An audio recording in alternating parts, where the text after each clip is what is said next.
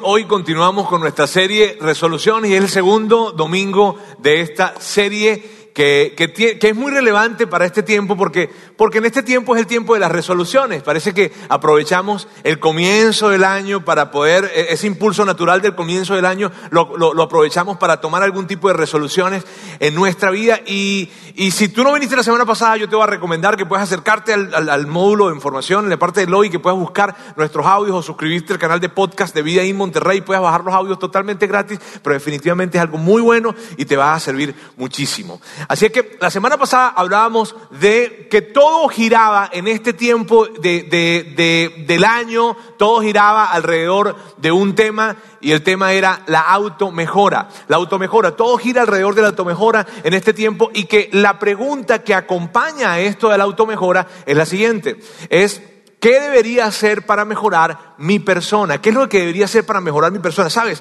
Eso de tener una mejor versión de lo que yo hoy en día o como yo hoy en día soy o como estoy.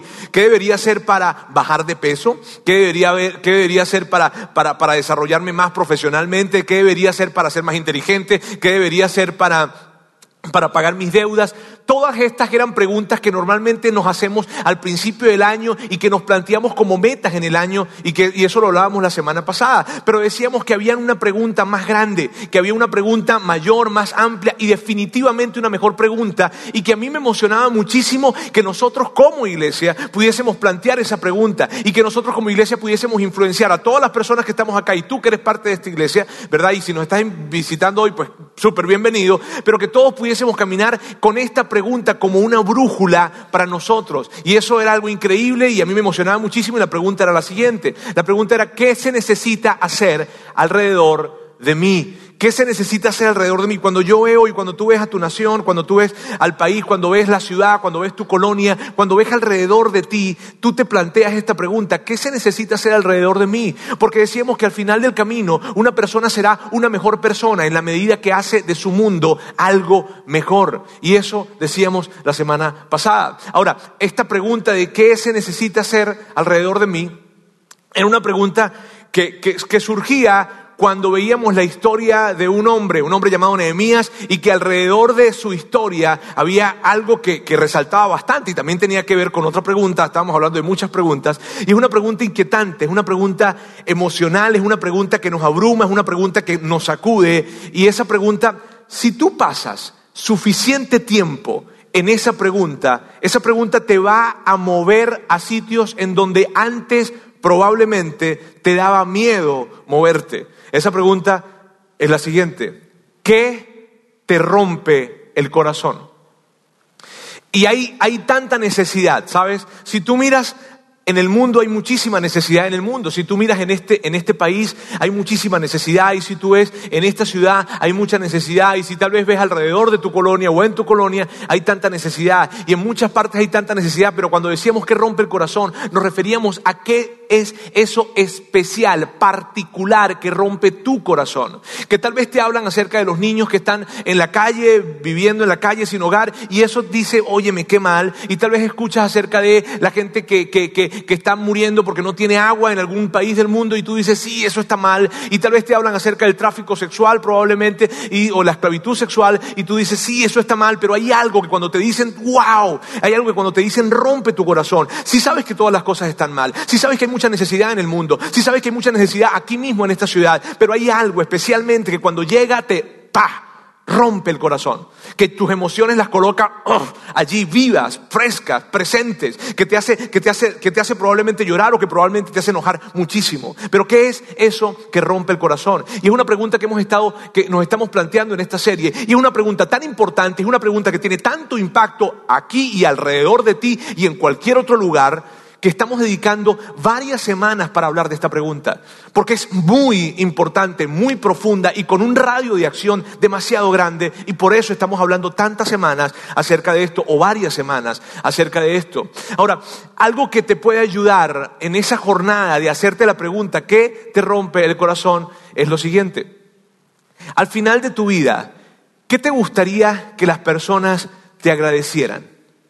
¿Qué, ¿Qué, te gustaría que, que, al final de tu vida, cuando ya tú sabes, ya al final, pues ya estás eh, despidiéndote, por decirlo de alguna manera, ¿qué te gustaría que la gente se acercara y te dijera gracias? Gracias. Y yo sé que tú vas a luchar por tus hijos, y yo sé que vas a luchar por tu esposa, y yo sé que vas a luchar por tus nietos, y yo sé que, que, tú luchas por tu familia, pero más allá de lo que representa tu familia, más allá de lo que representa lo que tú haces para ganarte la vida. No, no, a mí me gustaría que me agradeciera que fui un buen jefe. No, no. Más allá de lo que represente tu familia y más allá de lo que represente lo que tú haces para vivir, más allá de todo eso, ¿qué te gustaría? que alguien se acercara, alguien no, varias personas se acercaran para, ante ti al final de tu vida y te dijeran, gracias, gracias, gracias por eso que hiciste, porque lo que hiciste vino a hacer un cambio en todo mi mundo. ¿Qué te gustaría? Y es una pregunta muy profunda, ¿sabes? Es una pregunta muy profunda, que, que, yo te invito a que tengas tiempo para, para, para, para, hacértela y es lo que hicimos esta semana, si, si hiciste la tarea, es lo que hicimos esta semana, pero no, no es una pregunta que se responde rápidamente, no. No es, una no, es una, no es una pregunta que se responde mientras que voy de, de, de, mi casa al trabajo, no. Es una pregunta que, que, tienes que tomar tiempo para pensar en ella, para, para, para, para meditar en ella. Y el tema con esta pregunta, y, me encanta esto porque esto no tiene que ver solamente con un tema cristiano. De hecho, tú estás el día de hoy acá, probablemente tú no eres un seguidor de Jesús, no eres cristiano, no eres católico, no crees en Dios y nos, está, y nos estás acompañando hoy, lo cual es increíble para nosotros, pero no tienes que estar ligado a una creencia religiosa no tienes que estar criado, ligado a una creencia religiosa para, para hacerte esta pregunta. Para nada. No, no, no tiene que ser así. Ahora, ¿qué te rompe el corazón? Es una pregunta que, que, a ti, a mí, el asunto o el problema con esta pregunta, miren bien, el problema con esta pregunta es lo siguiente. A ti y a mí nos da miedo hacernos esa pregunta. ¿Por qué? Porque nos va a costar algo. Porque cuando tú y yo nos hacemos la pregunta, cuando tú y yo nos hacemos esta pregunta de, de, de, de qué me rompe el corazón, hacerme esa pregunta me va a costar algo. Me va a costar tiempo, me va a costar eh, eh, eh dinero, me va a costar esfuerzo. Si yo me muevo en una pequeña parte hacia eso que me rompe el corazón, me va a costar, me va a costar esfuerzo, me va a costar tal vez una oportunidad en alguna otra área de mi vida, me va a costar probablemente tiempo con mi familia, me va a costar cosas que yo y que tú valoramos, nos va a costar, claro que cuesta. Y al final del camino, lo que nos, lo que nos cuesta, todo lo que nos cuesta tiene que ver con esto, nos va a costar vida, te va a costar algo de vida, eso es lo que te va a costar. Te va a costar vida. Si tú decides moverte un poco, miren bien, si decides moverte un poco hacia eso que rompe el corazón, te va a costar vida. Y, y, lo que, y, y el tema con que nos cueste vida es que tú y yo, en esencia, tú y yo somos algo. Somos esto que está acá. A ver, yo quiero que ustedes me digan, ¿qué es eso? Tú y yo somos somos salvavidas. ¿Tú, qué, ¿Qué significa eso? Que nuestra tendencia natural es a salvar nuestra vida, es a preservar nuestra vida, es a defender nuestra vida, no a entregar nuestra vida. Esa no es nuestra tendencia natural. Tu tendencia y la mía es a preservar a como sea mi familia, mi tiempo, mi, tú sabes, hay veces nos ponemos como leones enfrente de nuestro tiempo y de nuestros recursos y de nuestra familia. Y un momento, esto lo vas a tocar porque, ¿por qué? Porque mi tendencia es preservar, mi tendencia es guardar, mi, mi tendencia es salvar vida, no entregar vida. Y por eso tenemos seguros de vida, y por eso tenemos cinturones de seguridad, y por eso tenemos bolsas de aire, y por eso tenemos todo eso. ¿Por qué? Porque tu tendencia y la mía tiene que ver con preservar nuestra vida. Tu tendencia natural es no entregar la vida, es más bien salvar la vida. Hay una situación, una situación de crisis, una situación de peligro, y hacemos algo para salvar, para preservar. Esa es tu tendencia y esa es la mía. Por eso cuando nos hacemos esta pregunta sentimos tanta resistencia. ¿Por qué? Porque cuando tú te haces la pregunta, ¿qué me rompe? Rompe el corazón y te empiezas a mover hacia eso que te rompe el corazón, te va a costar vida, te va a costar dinero, te va a costar recursos, te va a costar tiempo con tu familia, te va a costar progreso profesional, te va a costar futuro, te va a costar alguna otra oportunidad. Claro que te va a costar. Y hay tanta tensión con esto. Y por eso estamos tan resistentes ante esto, porque nos va a costar algo. Y tu tendencia y la mía no es a dar vida, sino a preservar la vida. Y probablemente tú estás casado con alguien que es más activista que tú. Y, si estás casado con alguien que es más activista que tú, esa persona está tan emocionada con esta serie. Uy, qué buena esta serie. Y tú no quieres venir a esta serie. Es más, tú le dices a tu esposo, a tu esposa le dices, ¿sabes qué, mi amor? Yo creo que tú no deberías escuchar a Roberto en esta serie. ¿Por qué? Porque ya tú estás involucrado demasiado en eso que te rompe el corazón. De hecho, si lo escuchas, probablemente te vas a ir a un límite que no es saludable. ¿Por qué? Porque, porque así somos, ¿sabes? Eso es lo que nosotros somos, así nos comportamos. ¿Por qué? Porque nuestra tendencia es a preservar vida, a, guardarla, a cuidarla y no, no, no entregarla. Así somos. Ahora, en medio de toda esta tensión, es una tensión fuerte que se presenta.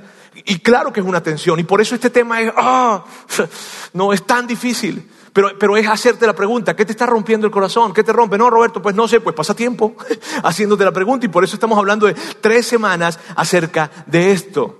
Ahora, en medio de todo este cuadro de hacernos la pregunta, la tensión que se presenta, en fin, aparece Jesús. Y aparece Jesús y llega Jesús para decirnos algo. Y esto es lo que nos dice. Quien solo vive para sí mismo no tendrá otra cosa que mostrar sobre sí mismo más que él mismo. Y bueno, esas no son las palabras exactas de Jesús. ¿Está bien? Tú dirás, a ver, este, ya vamos a llegar al versículo, pero esa digamos que es una versión personal. Y el punto es, quien solo vive para sí mismo, quien solo vive, tú sabes, no, esto de preservar vida, de, de guardar vida, de no, no, no entregar vida, quien solo vive para sí mismo, al final, al final, no tendrá otra cosa que mostrar más que sí mismo sobre él mismo. O sea, haz de cuenta, llegó el final de tu vida y tú quieres mostrar lo que has hecho con un espejo, te basta. Quien vive solo para sí mismo, y me encanta esa frase, no tendrá otra cosa más que mostrar de sí mismo más que él mismo. Jesús dice que quien tiene ese enfoque en la vida, quien tiene el enfoque de vivir solo para sí mismo, al final de su vida, su vida será una pérdida total. Y tal vez tú dices, yo no tuve que invitar hoy a nadie. Hoy no fue un buen día para invitar. Y, es, inquietante esto. Mira, te voy a hablar un poco de cómo era, cómo, cómo era Jesús, cómo era su, cómo era su entorno, cómo, en dónde se movía él. Jesús tenía una particularidad. Jesús muy, muy, muy, muy, en mucha parte de su ministerio, Jesús estuvo rodeado de multitudes. Siempre estuvo rodeado de multitudes. Un ejercicio muy padre que tú puedes llegar a hacer es tomar Mateo y Marcos, que son dos evangelios, dos, dos biografías de Jesús, y subrayar con un, con un resaltador cada vez que aparece la palabra multitudes. Jesús estuvo rodeado tantas veces de personas, multitudes, multitudes. Ahora, esto, esto era terrible, ¿sabes? Esto no, era, no es algo, esto es, es algo incómodo estar rodeado de multitudes como le pasó a Jesús, porque no era que de repente él estaba rodeado de multitudes y llegó un momento en que se montó en su carro y se fue, no. O sea, él estaba todo el tiempo rodeado de multitudes. ¿Qué podría hacer? Él de repente agarró y todo el tiempo con multitudes, multitudes, multitudes. Estoy cansado, se monta en su burro y, ok, vámonos. Las multitudes van más rápido que él. Y, y, ahora mira bien, estas multitudes, voy a dibujarte el cuadro, estas multitudes eran personas malolientes, eran personas enfermas, eran personas con llagas, eran personas con problemas de sangre. Y todas estas personas en esa condición querían una sola cosa de Jesús. ¿Sabes qué? Empieza con T. ¿Sabes qué querían hacer? Tocarlo. Es así como una película de zombies, ¿viste? Así como Walking Dead. o sea, están así, están, querían tocarlo, tocarlo, tocarlo. Esa era la vida de Jesús. Todo el tiempo donde él iba, multitudes de personas lo estaban siguiendo y querían tocarlo. Y sí, ciertamente Jesús tenía 12 discípulos que eran como su especie de guaruras, ¿verdad? Pero, pero todo el tiempo en donde él iba era gente siguiéndole. Y esa era la escena y el cuadro de Jesús durante muchísimo tiempo. Gente queriendo tocarlo porque querían, que, querían algo de él y querían tocarlo. Y probablemente por eso Jesús estuvo mucho tiempo en el mar de Galilea porque, porque, era la única forma tal vez que conseguía de, alejarse un poco de las multitudes, montarse en una barca e irse hacia el mar. Este era el cuadro de Jesús. Ahora, Lucas, hay una, hay una, Lucas, que es uno de los biógrafos de Jesús, relata un episodio en la vida de Jesús en donde vamos a ver algo muy interesante, porque relata a Jesús en esa escena de, en esa escena de muchas personas alrededor de él siguiéndole, y, y esto es lo que dice Lucas, que Jesús estaba yendo y que, y que había gente que le seguía, y de repente Jesús se volteó y les dijo algo. Pero eso, eso que escribe Lucas, miren bien, es Jesús caminando y de repente Jesús se voltea, pero eso no, no es tanto que les dijo algo, sino los confrontó con algo. Tiene la gente siguiéndole y Jesús voltea, los señala, los confronta y les dice algo. Vamos a ver cómo está escrito ese episodio. Grandes multitudes seguían a Jesús y él se volvió y les dijo. Ahora miren esto, esto es importante por lo siguiente, porque muchas veces nosotros no vemos las implicaciones de esto, pero esto, no es que la gente escuchaba a Jesús y luego de que lo escucharon, ah bueno Jesús, estuvo padre el discurso, estuvo padre el mensaje, estuvo padre la predicación, el sermón, como tú quieras decirle, y ya, y se iban. No, terminaba el sermón, entre comillas, o lo que él estaba haciendo, estaba entregando, estaba hablando, y la gente... O sea, hagan de cuenta, yo estoy aquí, ¿está bien? Termino el mensaje de hoy, y, bueno, nada, viene la segunda reunión y, estoy aquí y, ustedes se salen probablemente para darle espacio a que lleguen otros, ¿verdad? Pero se colocan en la parte de afuera. Y cuando ya llega el final de la tarde, pues yo salgo para irme y de repente los veo a todos ustedes ahí afuera, en, Lázaro Cárdenas. y yo, ah, qué bien. Y yo me mudé, me voy, me monto en mi carro, me voy a un restaurante probablemente con mi familia, llego, nos sentamos y cuando nos sentamos, volteo y allí están ustedes, este, todos, ¿verdad? Todos, y están allí, y muy bien, y yo termino de comer y probablemente me levanto de la mesa y me voy a mi casa, y cuando llego a mi casa y estaciono el carro y salgo, ahí están todos, otra vez. Eso era seguir. Ustedes se van a sus casas, ¿verdad? Eh, y qué bueno, pero Jesús no tenía esa opción. La gente lo seguía. ¿No has pensado en algunos momentos en hacer una reunión en tu casa, pero tú dices, cuando tienes la reunión en tu casa, dices, ¿cómo hago para que se vayan al final?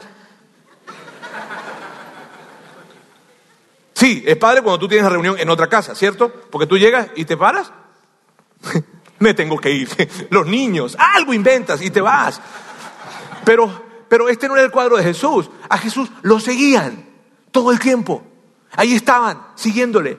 ¿Está bien? Ese es el cuadro de Jesús. Y, y, y, en ese cuadro él se voltea y les dice algo. ¿Qué les dice Roberto? ¿Qué les dice? Esto es lo que les dice. Si alguno viene a mí y no sacrifica el amor a su padre y a su madre, a su esposa y a sus hijos, a sus hermanos y a sus hermanas, si alguien viene a mí y no sacrifica a su familia, yo había colocado entre las resoluciones de año pasar más tiempo con mi familia. Jesús dice que debo sacrificar, tacha, otra resolución. No, no es eso a lo que se refiere Jesús. Cuando Él dice, no, quien no viene a mí, no sacrifica a su familia, esto es lo que está queriendo decir.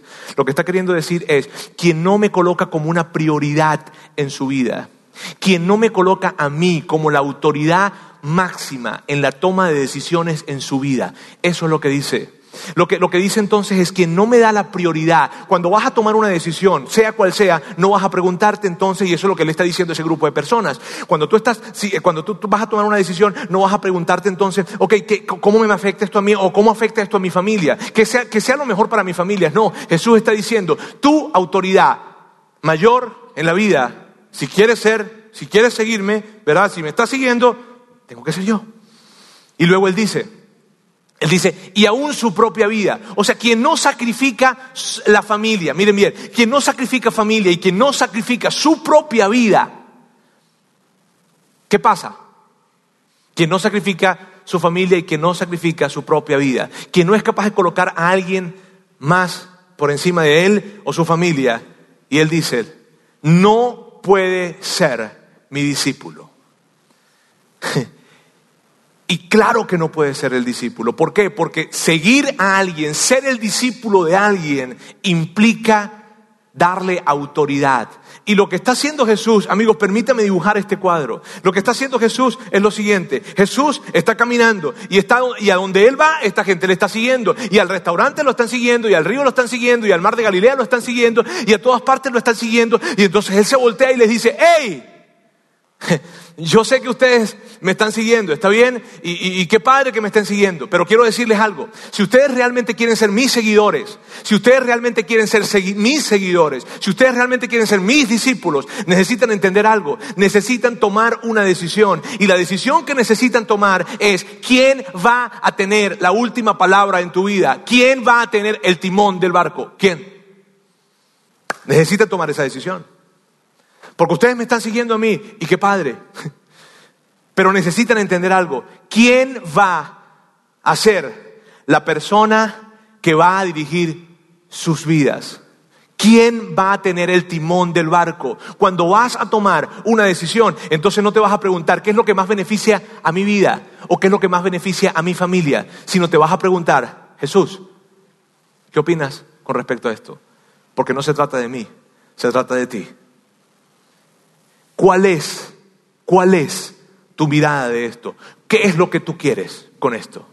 Y eso es lo que está haciendo Jesús. Ahora mira bien, sacrificar, sacrificar no significa Miren bien, sacrificar no significa que me tengo que sentir mal con mi familia.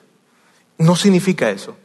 Lo que significa es que tú necesitas ver que en las decisiones que vayas a tomar, cuando normalmente se nos presenta una oportunidad o una decisión, tú y yo pensamos de esta manera. Y ellos pensaban de esa manera y Jesús sabía que pensaban de esa forma. Pensaban, bueno, en función a esto, ¿qué, qué, qué, ¿cómo me afecta a mí? ¿Qué es lo mejor para mí? ¿Qué es lo mejor para mi familia? Y Él está replanteando algo. Él está diciendo que tú debes sacrificar a tu familia y que debes sacrificar tu bienestar personal. ¿Por qué? Por colocarlo a Él en el volante de ese automóvil, de tu automóvil. Es lo que Él estaba haciendo. Él está diciendo eso a ese grupo de personas. Ahora, hay una tensión allí, ¿sabes? En este momento hay una tensión. Y claro que hay una tensión, y que hay una tensión en este auditorio y hay una tensión en las personas que escuchan el audio, ¿verdad? Hay una tensión. Y la tensión es la siguiente. La tensión tiene que ver con que por una parte tengo el mejorarme a mí mismo y por otra parte tengo seguirle a Jesús. Por una parte tengo pasar todo el tiempo posible en Roberto para que Roberto llegue a ser un mejor, lo que sea, y por otra parte o en la otra mano tengo seguir a Jesús. Y hay tensión, y claro que hay tensión. Hay una tensión que se siente, pero el punto es este. En la medida que ellos iban siguiendo a Jesús, descubrieron algo. Y en la medida que nosotros seguimos a Jesús, descubrimos algo. ¿Qué es lo que descubrimos? Esto. La esencia de seguir a Jesús es negarse a sí mismo, no mejorarse a sí mismo. Y es difícil, ¿sí? Es difícil, es difícil para ti, es difícil para mí. Ahora, no, no, eh, esto no quiere decir que Jesús está en contra de la automejora. Esto no quiere decir que Jesús está en contra de, de, de, de, tus hermanos, de tus padres, de tu familia. No, Jesús no está en contra de eso. Jesús está a favor de tu familia. Jesús está a favor de esas relaciones. Jesús no está en contra de la automejora. Jesús, Jesús está a favor de la automejora. Pero lo que quiere decir esto es que necesitamos tomar una decisión. ¿Cuál decisión? Cuando vas a tomar decisiones en tu vida, ¿cuál será tu referente? Jesús, a tu manera, no a la mía. Y lo que voy a tomar es decisiones. Y es lo que él está hablando a este grupo de personas que lo están siguiendo a donde él va. Y donde, y donde él, y, lo están como que persiguiendo, ¿sabes? Y en esa situación, en medio de eso, él le dice, hey, ¿saben qué, amigos? Ustedes me están siguiendo a mí porque tal vez quieren algo, pero necesitan entender algo. Seguirme a mí no tiene que ver tanto con mejorarte a ti mismo, tiene que ver con negarte a ti mismo. Y le dijo eso a esas personas y nos dice eso a nosotros hoy. Y luego Jesús suelta una bomba. En medio de esa conversación, en medio de ese voltear y decirle, suelte una bomba, y una bomba que probablemente hizo que la gente se dispersara. Y esto es lo que dijo. Y el que no carga su cruz y me sigue, no puede ser mi discípulo. eh, ¿Sabes qué? Ustedes me están siguiendo. Y sabes, sí, sí, sí, ustedes pueden ser mis compañeros de viaje, ustedes van a, van a tener comida gratis. Este, si quieren, este, eh, eh, yo sí, yo los puedo sanar, puedo sanarte a ti, puedo sanar a tu mamá, puedo sanar a la mamá de tu mamá, pero no te engañes, tú no eres mi discípulo. Hasta que no seas capaz de morir a ti mismo, hasta que no seas capaz de decirte no a ti mismo para decirme sí a mí, no eres mi discípulo. Y esto es incómodo. Y probablemente en ese momento en que Jesús dijo eso, la gente empezó a irse. Y los que estaban allí por un tema de beneficio personal, empezaron a irse. Probablemente se fueron a una clase de yoga o algo, pero de ahí se fueron, se tuvieron que ir. ¿Saben? Fue algo tensionante. Pasó algo, hubo tensión. Y sabes, esto pareciera desalentador. Y te digo, y, te digo, tú dices, ah, este, hoy, hoy no fue un buen día para invitar a mi amigo, hoy no, pareciera desalentador, pareciera. ¿Por qué? Porque, porque cuando tiene que ver con textos de, de, morir, de cruz, de esas cosas, de cargar mi cruz, de tener que morir. No, no, no, no, no, Roberto, pásate otro texto. Roberto, háblame de ese texto que dice que Dios va a contestar mis oraciones. Ay, es tan bonito ese texto. Roberto, Roberto, háblame, háblame de esos textos que tienen que ver con que, con, con, con que me va a ayudar, en fin, háblame, este no, pero quiero decirte algo. Jesús está diciendo esto no porque Él quería quitarle algo bueno a ellos, no. Jesús dice eso no porque Él quiera quitarle algo bueno a la gente. Jesús dice eso porque Él tiene una oferta mejor. Jesús dice eso no porque quiera quitar o robar una relación o quitar algo, no. Jesús lo dice porque Él lo dice porque Él tiene una oferta mejor, Él tiene algo más grande, algo mejor para ti. Pero la única manera en la que tú puedas decirle sí a esa oferta, la única forma en la que tú puedas decirle sí a esa invitación que tiene Jesús es primero decirte no a ti. Y, y Él tiene algo grande para nosotros. Él tiene algo grande para esas personas que estaban allí. Y él, él dice, o sea, sabes, yo, yo sé, yo tengo algo mejor, pero necesitas primero decirte no a ti. Y esa es la situación y esa es la tensión que está sucediendo. Ahora, no es la primera vez que Jesús dice eso, ¿sabes? No es la primera vez que Él está hablando acerca de eso, no, no es la primera vez. En otra oportunidad Marcos reseña algo parecido. Miren bien, esto es lo que dice. Entonces llamó a la multitud y a sus discípulos, multitud otra vez. Si alguien quiere ser mi discípulo, les dijo, que se niegue a sí mismo, que lleve su cruz y me siga. Si alguien quiere seguirme, si alguien quiere ser mi discípulo, óigame bien, se trata de negarse a sí mismo. Otra vez lo dice en otra ocasión. Y lo que él está diciendo es esto. Mire bien, no se trata de mejorarte a ti mismo por enfocarte a ti, en ti mismo. Se trata de mejorarte como persona, pero sin que te enfoques en ti, sino que te enfoques en algo más. Y es lo que él está diciendo. Y luego de que dice eso, lo lleva más allá. Y mire lo que dice. Porque el que quiera salvar su vida, y claro que queremos salvar nuestra vida.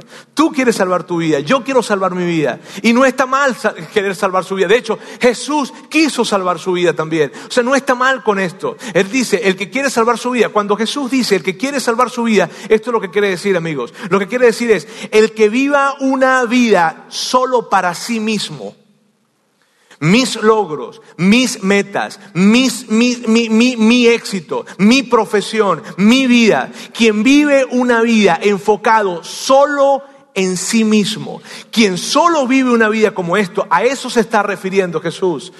Quien y dice, quien vive una vida enfocado en sí mismo, y luego dice, la perderá.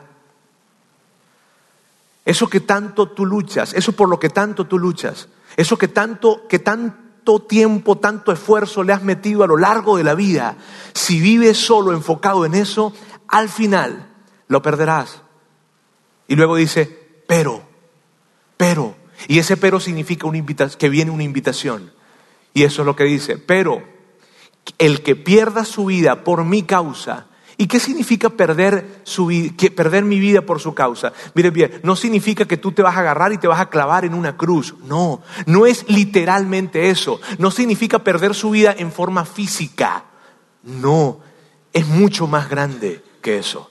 El que pierda su vida por mi causa tiene que ver con esto. Jesús, a tu manera, no a la mía. Y luego dice, y por el Evangelio y por, significa por mis planes. Y termina esto diciendo, la salvará. Porque quiere, el que quiera salvar su vida la perderá, pero el que pierda su vida por mi causa y por el Evangelio la salvará. Ahora miren bien, esto no es una invitación, escúcheme, esto no es una invitación de Jesús a que tú y yo seamos unos mártires. No, no es una invitación, no fue una invitación para ellos en ese tiempo a que ellos fueran unos mártires. No, no era eso. Lo que él estaba simplemente, o sea, sacrificar no tiene que ver con que te sientas mal. Sacrificar simplemente tiene que ver con que le digamos a Jesús, hey, es a tu manera, no a la mía. Y claro que la tensión aparece.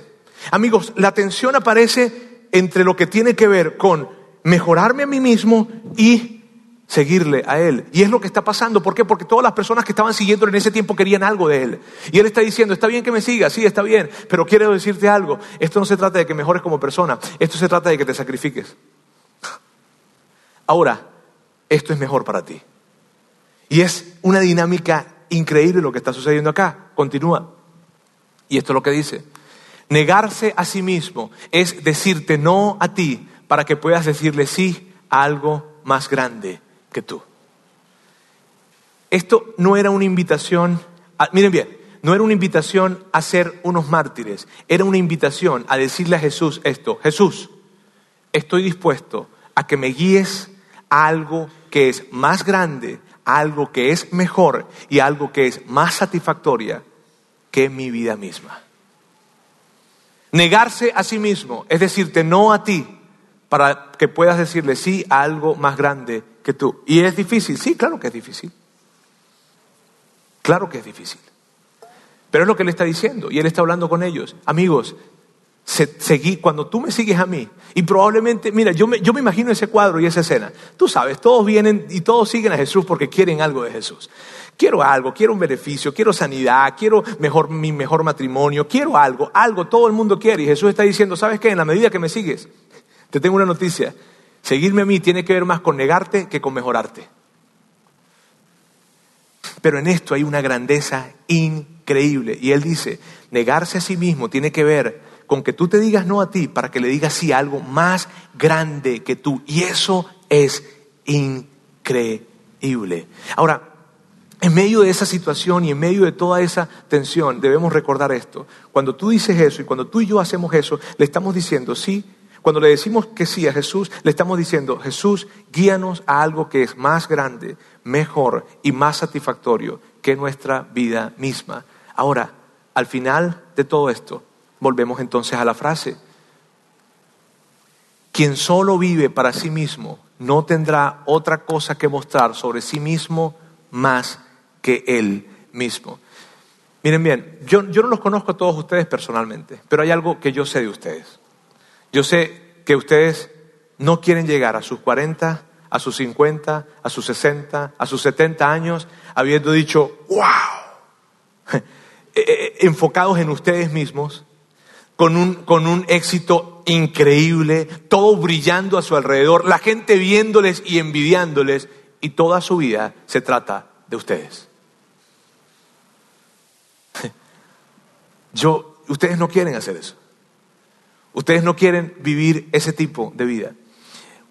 Todos queremos vivir este tipo de vida. ¿Sabes cuál, cuál, es la vida? ¿Sabes cuál es la vida que Jesús nos dice y nos invita a través de esto de, negarse, de negarnos a nosotros mismos? Este tipo de vida. La vida que cuando tú y yo llegamos al final de nuestros días, entonces alguien de repente se acerca para nosotros y nos dice gracias.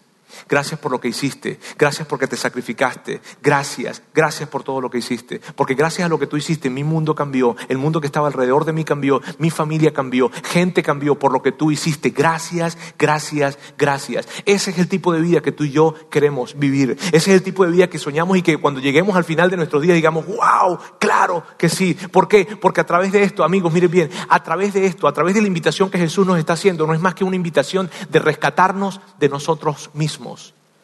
Porque si Jesús lo deja en tus manos y si Jesús lo deja en mis manos, lo que va a pasar es que tú y yo nos vamos a enfocar en nosotros mismos. Y lo que Él sabe es esto. Cuando tú y yo nos enfocamos en nosotros mismos, al final de nuestra vida, nuestra vida será una pérdida total. Porque el que quiera salvar su vida, al final la perderá. Y Él lo sabe. Y por eso la invitación es esta y por eso lo dice tantas veces y por eso habla acerca de esto. Y por eso yo amo ser cristiano. Por eso me encanta ser cristiano, por eso me encanta ser un seguidor de Jesús. ¿Por qué? Porque seguir a Jesús es recibir una invitación, mira bien, una invitación a la trascendencia, una invitación a vivir una vida con significado, una invitación a moverte más allá de tu zona de confort. De eso se trata. ¿Sabes de qué se trata seguir, a Jesús? Se trata de una invitación de Jesús haciéndola para nuestras vidas y para todo el que quiera seguirle, de vivir una vida más allá del egoísmo. Y por eso, y, perdónenme la, inocencia en esto, pero por eso a mí me cuesta tanto ver que mucha gente no quiera seguir a Jesús. Eso me, me, me, me conflictúa, porque ¿acaso el egoísmo es algo de lo que quizá, de lo que querramos presumir? ¿Tú, ¿Tú, has visto algo así como que, ay, ven acá que te quiero presentar a este señor que, wow, es tan egoísta, ven y te lo presento.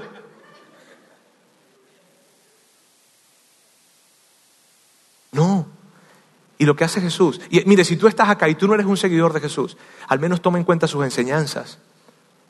Porque sus enseñanzas tienen que ver con que vivas una vida más allá de ti mismo, con que seas capaz de salir de ti mismo, con que puedas rescatarte de ti mismo, porque Jesús lo que hace es eso, rescatarnos de nosotros mismos. Y al final de todo esto, a donde nos lleva todo esto, es a una palabra, a esta. A propósito, y aquí quiero confesarles algo, ¿está bien? y que, y, probablemente, no sé, tal, a lo mejor me pierdan eh, este, el poco o mucho respeto que puedan tenerme. Está bien, pero les voy a confesar algo que yo pensaba cuando estaba en la secundaria y en la preparatoria. Yo me crié en una iglesia prácticamente. Yo desde pequeño siempre estuve involucrado en la iglesia, siempre iban personas, venían predicadores, en fin, siempre iban y venían a, la iglesia y ellos hablaban acerca del propósito. Tú necesitas un propósito, tú necesitas un propósito. Y cada vez que yo les escuchaba la palabra propósito, me fastidiaba la palabra propósito. o sea, ¿qué? No, yo no necesito, te voy a decir lo que yo pensaba, yo no necesito propósito, yo lo que necesito es un carro.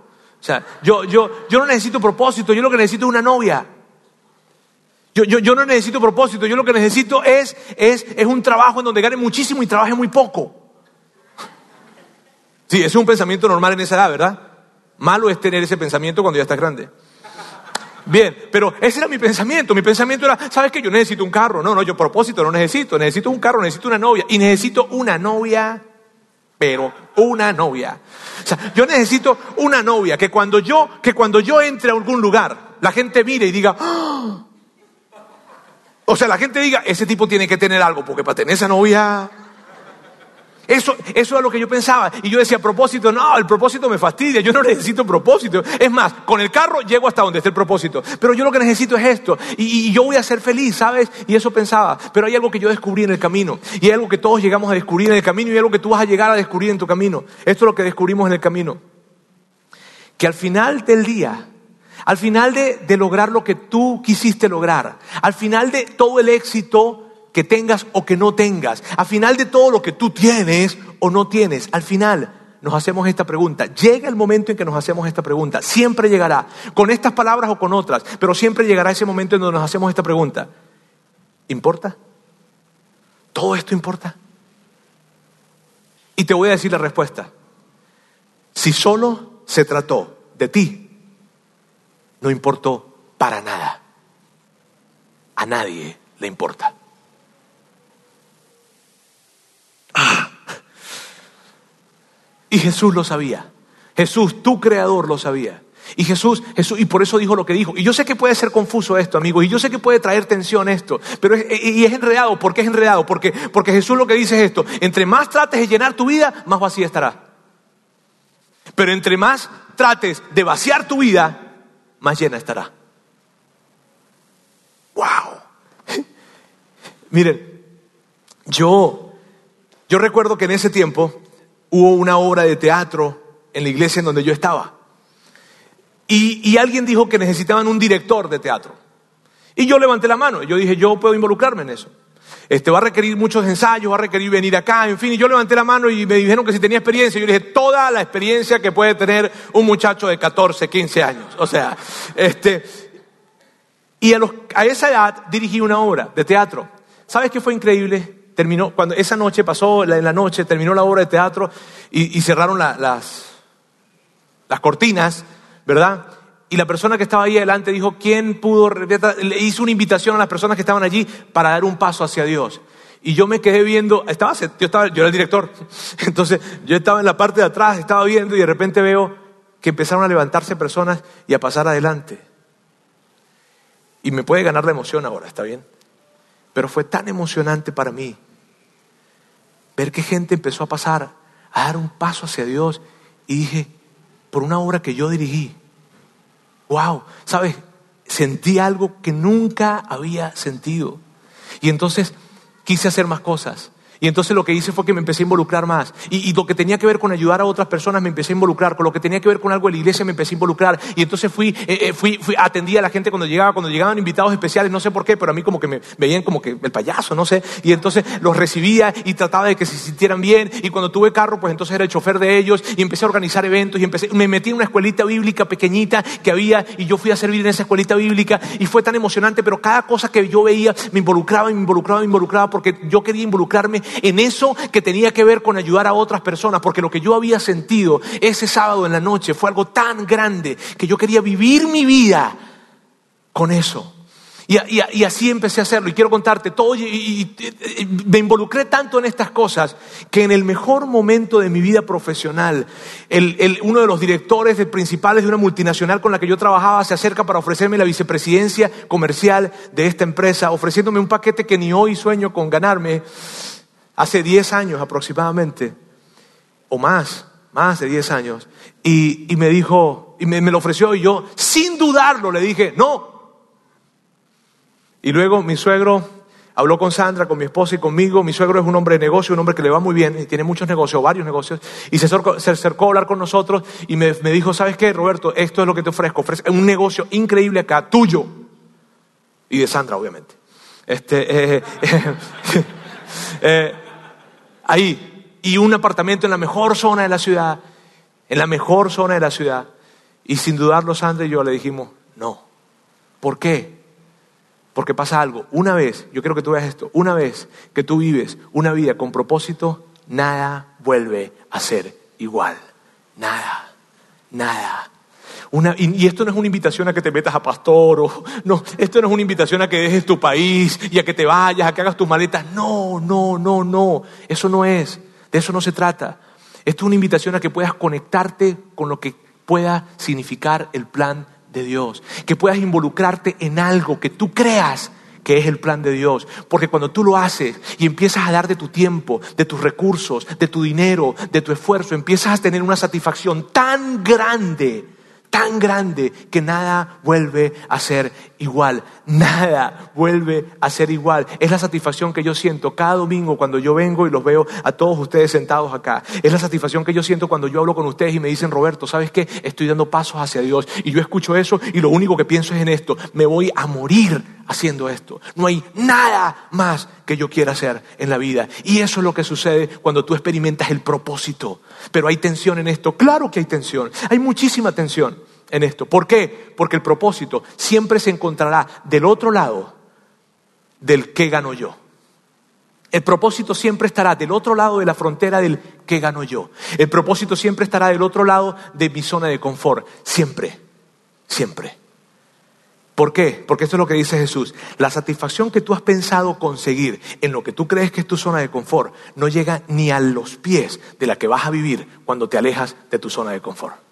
Y hacerte la pregunta, ¿qué rompe mi corazón? Es una pregunta que te va a rescatar de ti mismo. Es una pregunta que te va a alejar de ti mismo. Es una pregunta que te va a llevar en una dirección distinta a ti mismo. ¿Y eso qué significa? Que va a salvar tu vida. Qué increíble, es tan filosófico probablemente esto. Pero yo quiero que volvamos a esa pregunta, ¿qué te rompe el corazón? Y esa pregunta es fastidiosa, esa pregunta te incomoda, esa pregunta te molesta y esa pregunta... Y claro, y, sabes qué, y, te tengo una noticia, la siguiente semana la vas a seguir escuchando. ¿Qué te rompe el corazón?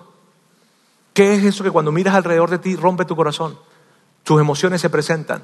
¿Qué? ¿Qué es eso que te rompe el corazón? Hay otra pregunta que es más fácil de hacerse y es esta. ¿Quién está haciendo algo al respecto? Hay alguien que ya está haciendo algo al respecto, quiero decirte. Hay alguien que probablemente está dando su vida por eso que te rompe el corazón. Ya, ya está sucediendo. ¿Quién está haciendo algo al respecto? Al respecto de eso que, te rompe el corazón. Y otra pregunta que te puedes hacer es, ¿cómo puedes ayudar? ¿Qué puedes hacer para ayudar? Ahora recuerda, tienes que entregar algo vas a entregar algo. Tienes que entregarlo. Y a mí me emociona que tengas que entregarlo. A mí me emociona. ¿Sabes qué me emociona? Mírenme, yo no les conozco a todos ustedes, obviamente, pero me súper emociona que de repente alguien acá, alguien acá, Empieza, esté, aquí viniendo con nosotros. Y luego dentro de un tiempo se consigue con alguien. Y le dice y, le pregunta cómo estás y le dice mira muy bien. He tenido grandes aprendizajes en mi vida la verdad. Sí y, qué estás haciendo no estoy yendo a una iglesia. De verdad. Sí sí sí pero déjame explicarte. En esa iglesia me enseñaron a no ser tan egoísta a que tenía que entregar mi vida a que tenía que extender mis manos hacia otros eso fue lo que aprendí ah pero entonces ya no eres una cosa o la otra no no eso no importa ¿Qué te rompe el corazón? ¿Quién está haciendo algo al respecto? ¿Y cómo puedes hacer tú algo? No es una pregunta, no son preguntas que tú vas a contestar en un día. Son preguntas que yo quiero que tú sigas meditando en ellas y que comiences este año alrededor de estas preguntas para que veas a dónde te van a guiar estas preguntas. Y te aseguro que cuando tú te dedicas a ver estas preguntas, te van a llevar a lugares en donde antes te daban moverte, te daban miedo moverte. Y lugares no me refiero físicos, me refiero a situaciones en la vida que tienen que ver con cosas que van más allá de ti. Y, yo, yo, yo, recreo muchas conversaciones en mi mente, ¿sabes? Yo pareciera loco. Si tú te metes en mi mente, te vuelves loco. Este, y, y, yo, hay algo que yo veo y es esto. Yo sueño, no sueño, sino me, me, me emociona mucho pensar en esto. Alguien hablando con otra persona y diciéndole, Epa, y, que no, mira, yo voy a una iglesia. Sí, y eso, ¿no? Es que es terrible. ¿Por qué? Porque me enseñaron a no, a no ser egoísta. A lo mejor es un poco de sarcasmo, ¿no? Pero cuando te consigues siguiendo a Jesús, lo que te consigues es con lo siguiente. La esencia de seguir a Jesús no es mejorarse a sí mismo, es negarte a ti mismo. Permíteme hacer una oración. Dios, quiero darte gracias en esta mañana. Gracias por, por, lo que nos hablas, gracias porque, porque nos retas, porque nos desafíes, porque nos haces una invitación. Jesús, porque tú nos hiciste una invitación hace tanto tiempo y nos la sigues haciendo hoy. La invitación es a seguirte a ti, la invitación es a descubrir que seguirte a ti no se, trata, no se trata tanto de mejorarme a mí mismo, sino se trata de negarme a mí mismo. Pero el asunto es, Dios, que todos vamos a descubrir lo siguiente. En la medida en que nosotros nos negamos a nosotros mismos, nos convertiremos en mejores personas. Gracias, Dios, porque el acercarnos a ti, el resultado de acercarnos a ti, siempre nos coloca en un mejor lugar. Siempre nos hace mejores personas cuando nos enfocamos en ti.